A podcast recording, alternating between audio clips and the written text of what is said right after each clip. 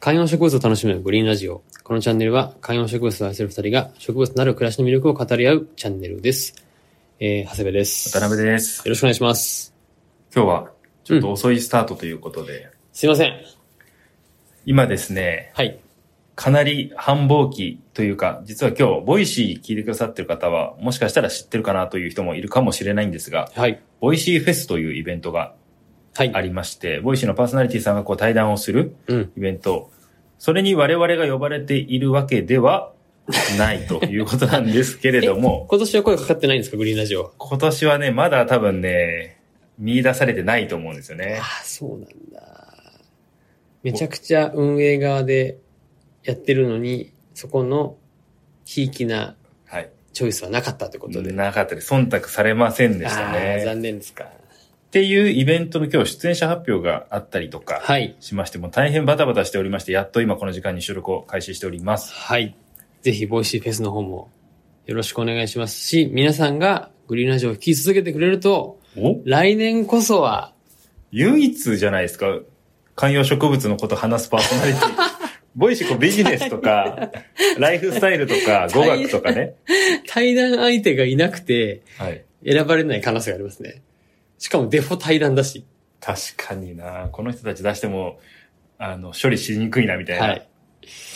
あるかもしれないですね。うんはい。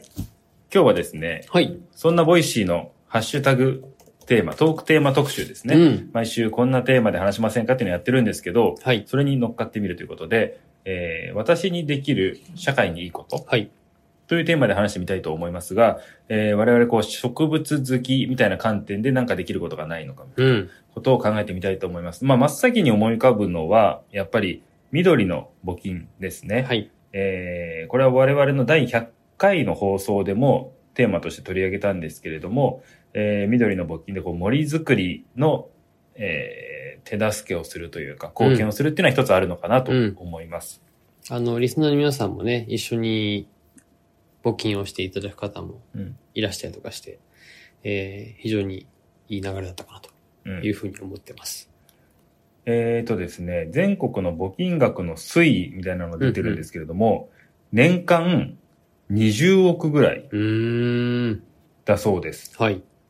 で、でですよ。はい。あ、でもこれ都道府県と国土緑化推進機構それぞれでっていう形なんですけど、えーまあ、減り続けているけど、令和3年にちょっと上がったみたいなう感んうじん。らしいですね。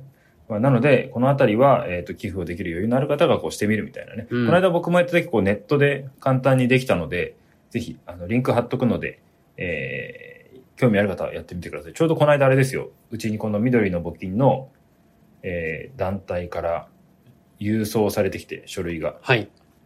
こんな取り組みをしてますよ、みたいなのが書いてあったので、引き続きお願いします、みたいなうんうん。書いてあったので、ちょっと、そこに紙を使うんだったらもっと他の方法があるんじゃないかとか思ったりもちょっとしまし いや、でもそれをね、言い出すとちょっと何もできなくなた。っちゃう確んで。かに確かに。はい。私にできるってことですんで。そうですよね。はい。なるほど、なるほど。あと、めちゃめちゃビビたることかもしれないですが、やっぱり植物が多いことでの好影響っていうのはやっぱ各所であると思います。それはあうのん家庭でもそうですし、もっと大きい地球規模でももちろんそうですし、うん。あの、よく言われるとこだと、えーなんていうんですか、空気のうん。浄化作用みたいな、はいそ。れもそういえば話しましたよね。話したどっかね。大学の、イギリスかどっかの大学で、ちゃんとこう、植物の空気浄化作用があることが証明されましたみたいうな。ん。だからそれもぜひ皆さん、あの、家庭レベルではやっていただくといいんじゃないかなと思います。なんかよくあれじゃないですか。サンスベリアばっかり言われるじゃないですか。ああ、空気がきれいになるってね。そうそうそうそうそうそう。別にでもそれだけじゃないよってことですよね。うん。いや、まあ普通にあの、植物は生きていく感じに CO2 をうん。吸収してっていうふうになると思うんで、まあカーボンニュートラル的な要素もはい。あるのではないかとうん。いうふうには思いますね。あとは何ですか社会にいいことってなるとね。うん。でまあも、僕僕最近ちょっと思うのは、はい。ちょっとうちがマンションなので、うん。大変恐縮なんですけど、はいベランダとか、うん。テラスとか庭とかにうん。植物を置いてガーデニングすることは、そこの通行人の人たちの目を癒してんじゃないかなとちょっと思うんですよ ね。自分が癒されるのは当然として、ああ、なるほどね。そういう観点ね。そう。結構、あ、ここいいじゃんと思う時ないですかいや、あるある。あのね、いやもう、すごい憧れのマンションが一個あるんですよ、僕。はいはい。ち ちょっともう、めちゃくちゃピンポイントなんですけど、どういう視点で憧れのマンションなんですいや、それはまさにヴィンテージマンションで、かはいはいはいはい。その、ベランダに植木鉢というか、を置けるようにもうベランダが作られてるええんですよ。はそいうすると、もうそれがあるから、各ご家庭がそこのベランダに、まさにその植物を置くんですけど、そうするともう壁一面いろんな家庭がいろんな植物になってるってはいはいはいいはいう素敵なめあのマンションが、うん。あの、柿の木坂っていう 目黒区にはい。ヴィンテージマンションがあって、はいめちゃくちゃかっこいいんですよ。はい。いつかあそこに住みたいと思っている。そして僕もあの、な 一員として、通行する外側の人たちに、駒沢通りの人たちに植物を見せたいって思ってる。そこだから一回買って、もう植物好きに解放すればいいんじゃないですか。あー、え どういうことですかなんか好きに使えるベランダみたいにして、いやでも家の中はアプローチしたい。ベランダに行かなきゃいけなくなるけど。それもなんか鍵を開けっぱなしにして、いや、もう、おそーれぐらい結の。構いい。いお値段するのに、住みたいという理想なマンションぐらいのお値段はするのはなんとなくグッて知ってるんですけど、なるほど、なるほど。え、でもやっぱね、いいですよね。あと、マンションとかはいいんですけど、一軒家とかで、うんちょっ。と僕ら二人ともマンション暮らしじゃないですか。はい。だからね、どっかで話したかもしれないですけど、一軒家とかで、本当はグレーかもしれないけど、こう、道の中まで出てきちゃってるやつ、植物いが。や、それは君が一方的に好きなだけでしょ。そうそうそうそう。あの、意図的なのか、はいはい。こぼれ種なのか、あうのん地下で茎で増えてるのか、はいはい。わかりませんが、そういう増え方してるのはめちゃめちゃ好きだし、あとあの、道に飛び出してるとかじゃなくて、ちょっとあの、ガードレールの下とか、うんあの、歩道を挟ん、歩道の反対側、うんうん。車道まで出なくて、歩道の反対側のところにもこう、生垣みたいにこうなってるじゃないですか。そこにも自分の好きな植物植えてるパターンあるじゃないですか。ああ。やっぱね、あそこ確に出ると思うんですよね。うんその人のこう植物好き具合が。で、僕はそのでっかいアロエとかが出てるとうん、なんかいいなと思っちゃいますね。道かにね、端にアロエが出てる感じとか。あー。あ、あるよね。うん。あのー、アロエがあったり、シェフレラがあったり。そうそうそうそうそうそう。なるほどな。なんかあとは、あれよね。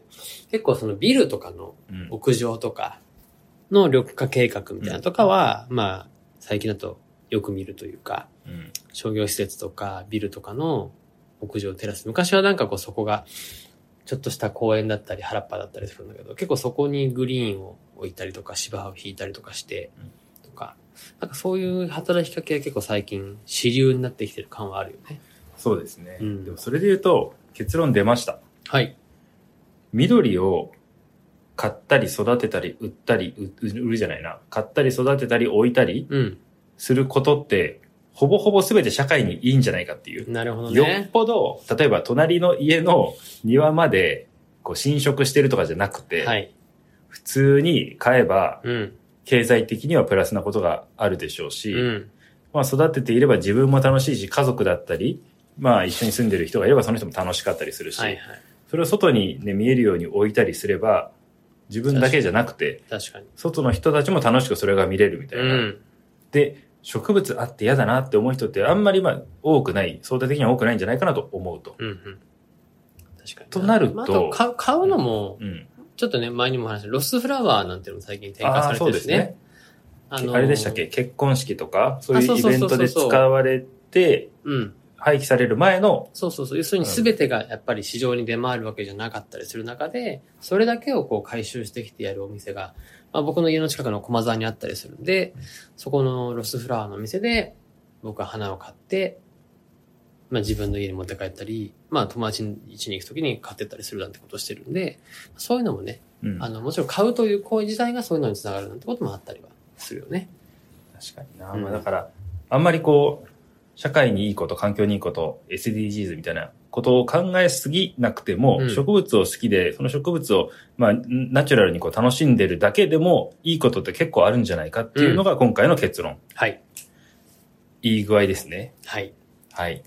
ということで、このリスナーの皆さんは、みんな、地球にいいことしてるということで。素晴らしい、はい。素晴らしいチャンネルですね。はい、 地球にいいリスナーですね。結構、大きな主語ですが。はい。ということで、皆様、はい引き続き地球にいいこと、楽しんでいきましょう。 地球のためのチャンネルと。はい、ありがとうございました。